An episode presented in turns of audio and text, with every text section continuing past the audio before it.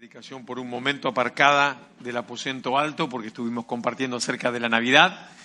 Y esta noche quiero avanzar en, esa, en ese momento de la parábola que encontramos en el Evangelio de Juan en el capítulo 5, que era el de la vid verdadera.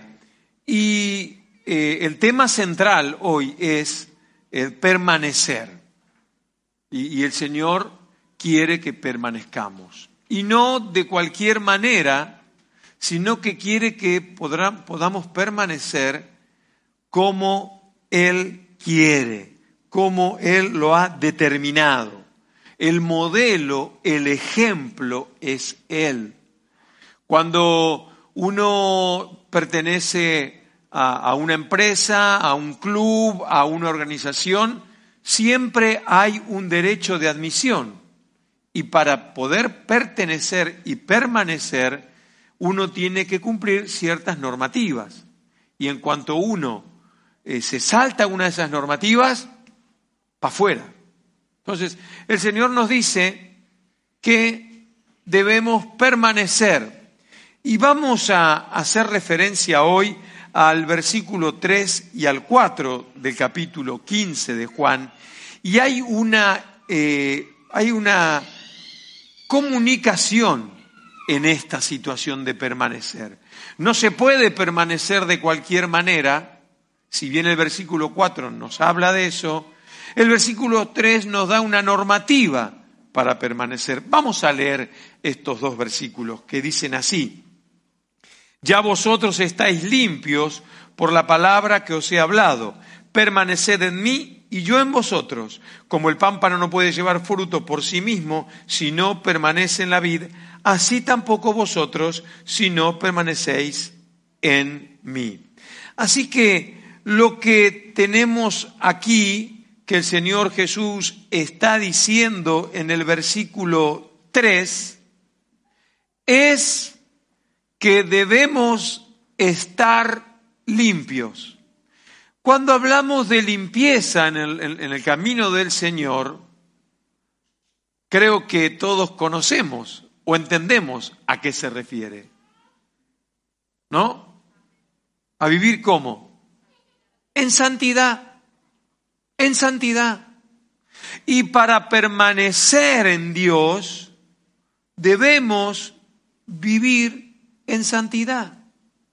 Yo sé que hay situaciones que eh, vamos avanzando, que vamos tratando de alcanzar ese estado de santidad y también eso cuenta cuando yo estoy avanzando en el camino del Señor. Pero lo primero que quiero referirme esta noche es esto de que estamos limpios.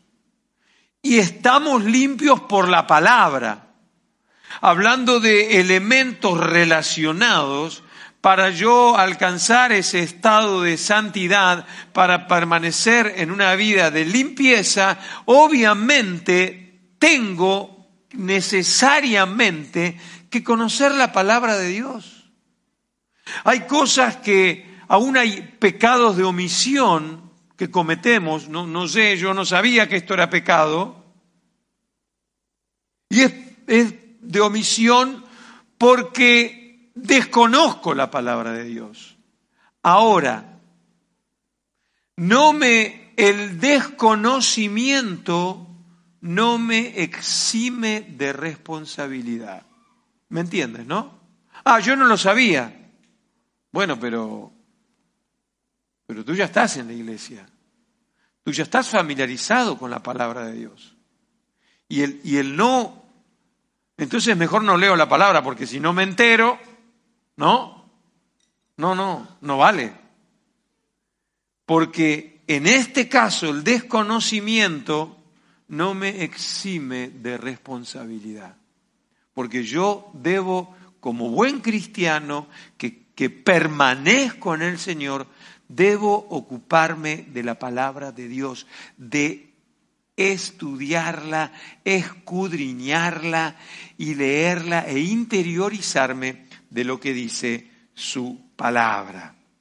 Eh, en Mateo 4:4, cuando eh, el enemigo vino ahí a tentar a Jesús, eh, él, él lo dijo muy fácil, dice, no solo de pan vivirá el hombre, sino de toda palabra, de toda palabra, de toda palabra que sale de la boca de Dios. Dios no, déjenme decir así, Dios no está con tonterías, Él no dice chorradas. Dios no, no tiene un doble discurso, Él no habla en doble sentido. Dios lo que Él dice es justo y veraz. Se terminó. ¿Sí? No, no, no, no, ¿qué habrá querido decir? No, será qué es lo que yo quiero interpretar. Porque Dios es claro. Dios en su palabra, eh, por eso cuando nosotros nos cogemos a ella, nos va a dar la capacidad para poder avanzar. Dice eh, en Primera de Pedro, capítulo 2, versículo 2, eh, haciendo referencia a esto, dice, desead como niños recién nacidos la leche espiritual no adulterada. ¿Para, ¿para qué? Para que por ella crezcáis para salvación. O sea, que yo voy creciendo y yo voy transitando ese camino junto al Señor y la manera de transitarlo junto es alimentándome de su palabra. Sí, a veces nos cuesta leer la Biblia. ¿Sabes por qué? Porque en, la vida, en nuestra vida, mientras todavía respiremos y estemos en la tierra, hay una lucha interna entre lo espiritual y lo natural. y, la carne no siente atractivo por leer la palabra de Dios. No es un atractivo. La palabra se vuelve aburrida, rutinaria, y, es todo lo contrario la palabra. La palabra me vivifica, es lo que dice aquí, como niños recién nacidos. Estamos en un tiempo ya hace un año largo, ¿eh? que la iglesia se ha visto felizmente invadida de muchos niños, ¿sí? Eh, en el curso natural, normal, ¿eh? los matrimonios van teniendo hijos. Y es una forma de crecimiento también de la iglesia. y, y vemos las necesidades de esos niños naturales. Pues tú y yo a veces somos como esos niños que necesitamos anhelar la palabra de Dios. Así que como primera como primer paso tener en cuenta que es su palabra y la santidad los factores determinantes para que ese permanecer en el Señor sea una constante. ¿eh? Porque a veces sucede eso, a veces sucede que, que conecto y desconecto, conecto y desconecto. Y cuando desconecto, pierdo vida, dejo de crecer. Y, y si tan solo fuera eso, no hay más. ¿Por qué? Porque entro en conflictos ya veo las cosas como de otra manera, ya no veo las cosas como las ve el Señor.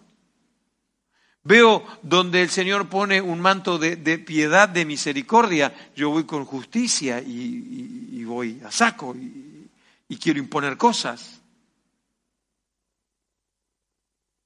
A veces, aún cuando se predica, cuando se comparte la palabra, toca tener mucha paciencia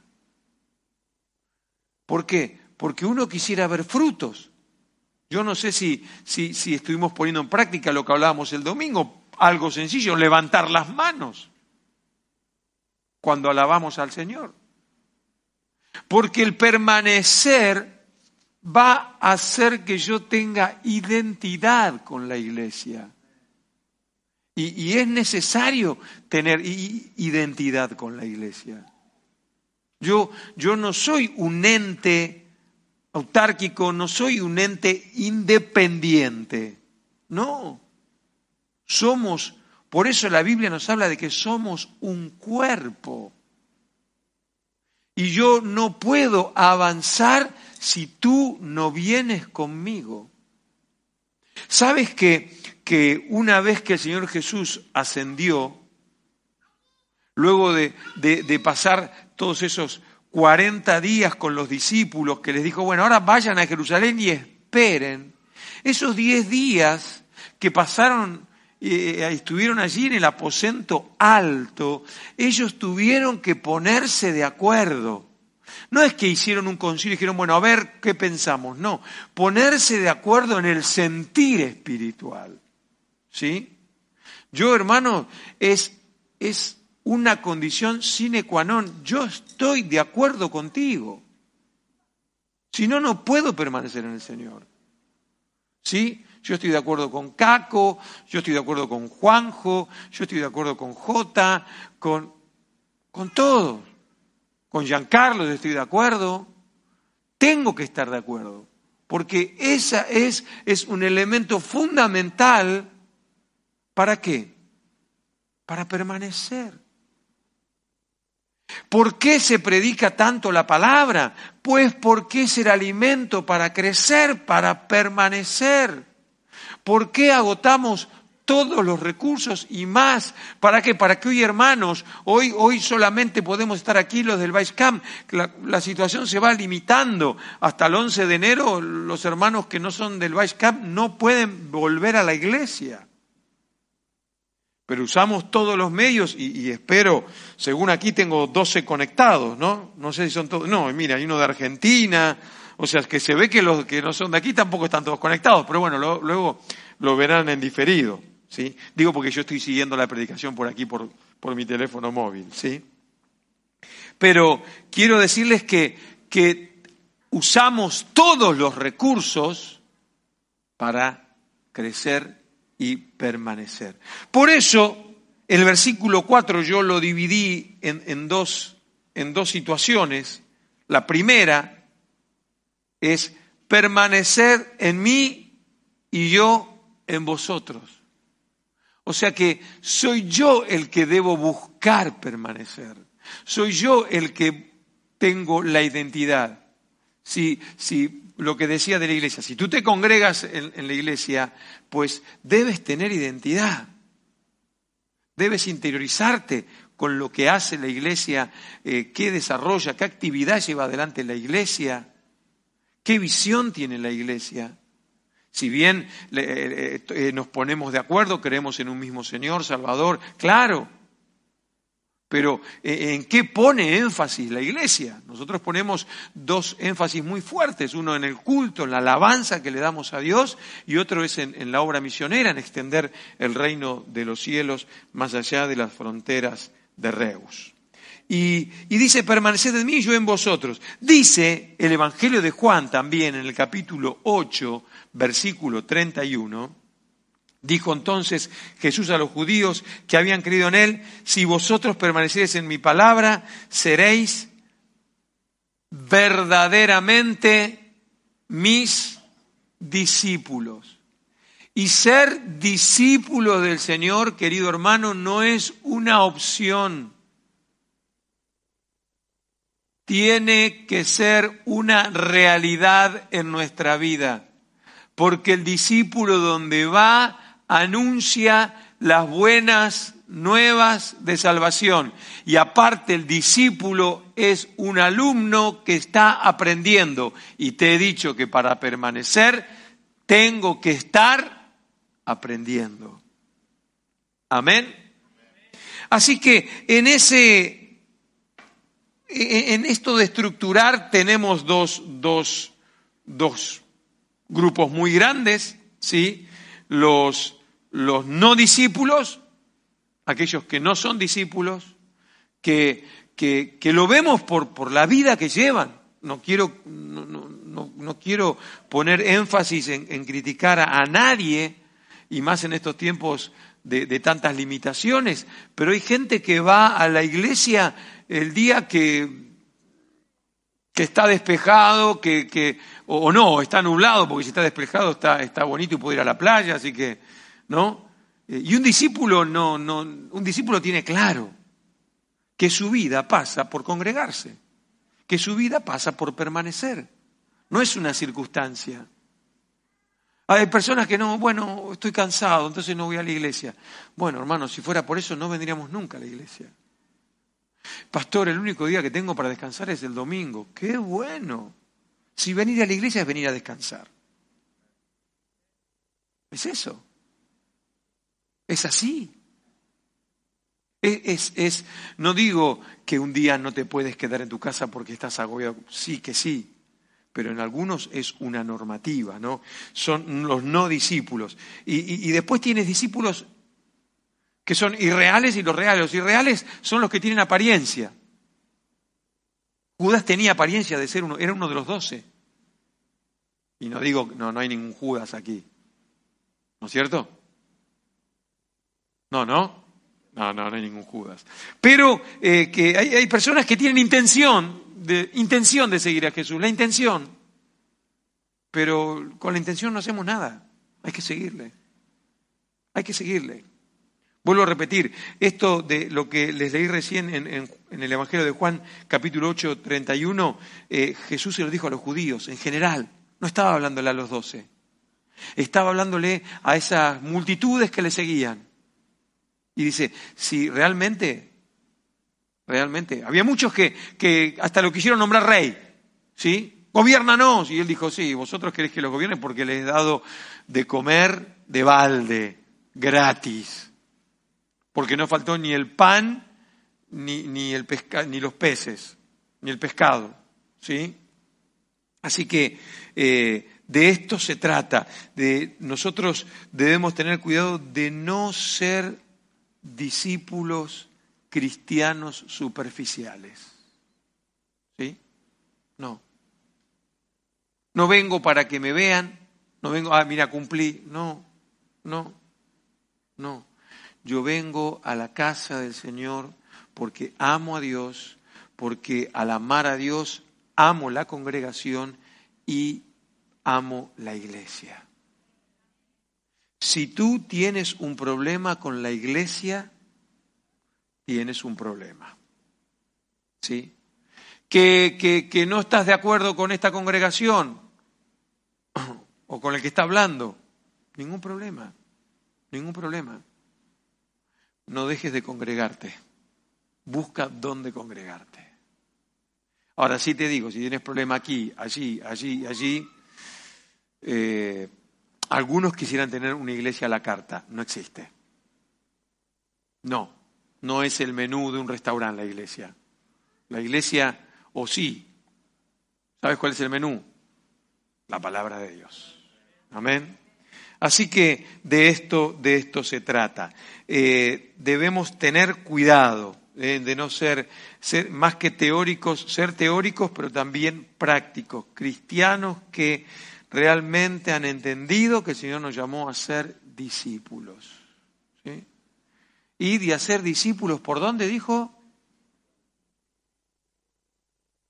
Por todo el mundo, por todas las naciones. ¿eh? Así que permaneced en mí y yo en vosotros. Y yo hago todo para permanecer en el Señor, tengo la y la garantía que Él ya eh, está en mí. Y dice también, así tampoco vosotros si no permanecéis en mí. Dice Gálatas 6, 7 y 9, no os engañéis, Dios no puede ser burlado, pues todo lo que el hombre sembrare, eso también segará. Porque el que siembra para su carne, de la carne segará corrupción, mas el que siembra para el Espíritu, del Espíritu segará vida eterna. No nos cansemos pues de hacer bien, porque a su tiempo segaremos si no desmayamos. Fíjate que el Señor Jesús está en, esta, en este tiempo de darles directivas. Luego, luego una vez resucitado, les da la gran comisión, pero ya les está hablando de permanecer, ya les está hablando de hacer esa obra, ya les está diciendo, aunque el Espíritu Santo no se ha derramado, no llegó Pentecostés, les está diciendo que la obra de Dios hay que hacerla en forma espiritual. No podemos burlar a Dios. Dios no puede ser burlado. A veces hacemos cosas y a ver, que no me vea nadie. Sí, pero veo hacia los costados que no me vea nadie. Y no me olvido que el que me está mirando todo el tiempo está arriba. ¿Sí? No, no, no. Dios no puede. Dios no puede ser burlado. Y es verdad, Él no permanece en aquellos que no le conocen. Que gracias a Dios no es el caso. Y si alguno eh, en este lugar no ha, no ha reconocido al Señor Jesús como su Salvador, no pierda más el tiempo. Porque cuando uno permanece en el Señor y el Señor permanece en mí, mis acciones son distintas. Yo velo por mi hermano, yo velo aún por aquellos que no son mis hermanos. Dice Gálatas, te lo recuerdo, no nos cansemos pues de hacer el bien, porque a su, a su tiempo segaremos si no desmayamos. ¿No te sucede que a veces dices, ¿para qué voy a hacer este favor si mira cómo me pagan? ¿Nunca lo pensaste? ¿Nunca te ha sucedido? Mira, siempre lo ayudo y mira, mira cómo me paga esta persona. Pues no lo hagas porque te paguen. No, no hagamos las cosas por lo que nos van a pagar. Hagamos las cosas sabiendo que nosotros si sembramos de lo espiritual, si aún esas cosas que hacemos las hacemos en el espíritu, vamos a cegar del espíritu. Porque aún aquellas cosas naturales que hacemos, que las hacemos escondidas, salen a la luz. Siempre. Siempre. Y yo te quiero animar que puedas en tu vida tomar decisiones espirituales. Sí. Y esperando y confiando en el Señor, que Él a su tiempo demostrará que es fiel. Porque a veces yo sé que es fiel, pero necesito que me lo demuestre. ¿No te sucede también eso a ti? Pues a su tiempo cosecharás. A su tiempo cosecharás. Y el Señor Jesús le estaba diciendo, permanezcan. Aún permanezcan. Vendrán tiempos difíciles, permanezcan. Porque saben, cuando está todo bien es muy fácil permanecer. El tema de permanecer en la dificultad, ahí está la cuestión. Y el Señor Jesús preparó a los suyos como te prepara a ti y me prepara a mí. Permanezcamos en el Señor. Y el permanecer nos tiene que llevar al versículo anterior, que es guardar su palabra y vivir limpios en santidad. Hermanos, una prueba más para poner por obra. Amén. Oremos.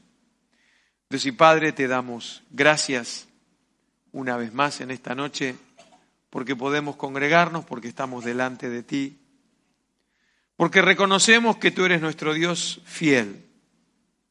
Y esta noche decirte, Señor, ayúdanos a permanecer en ti.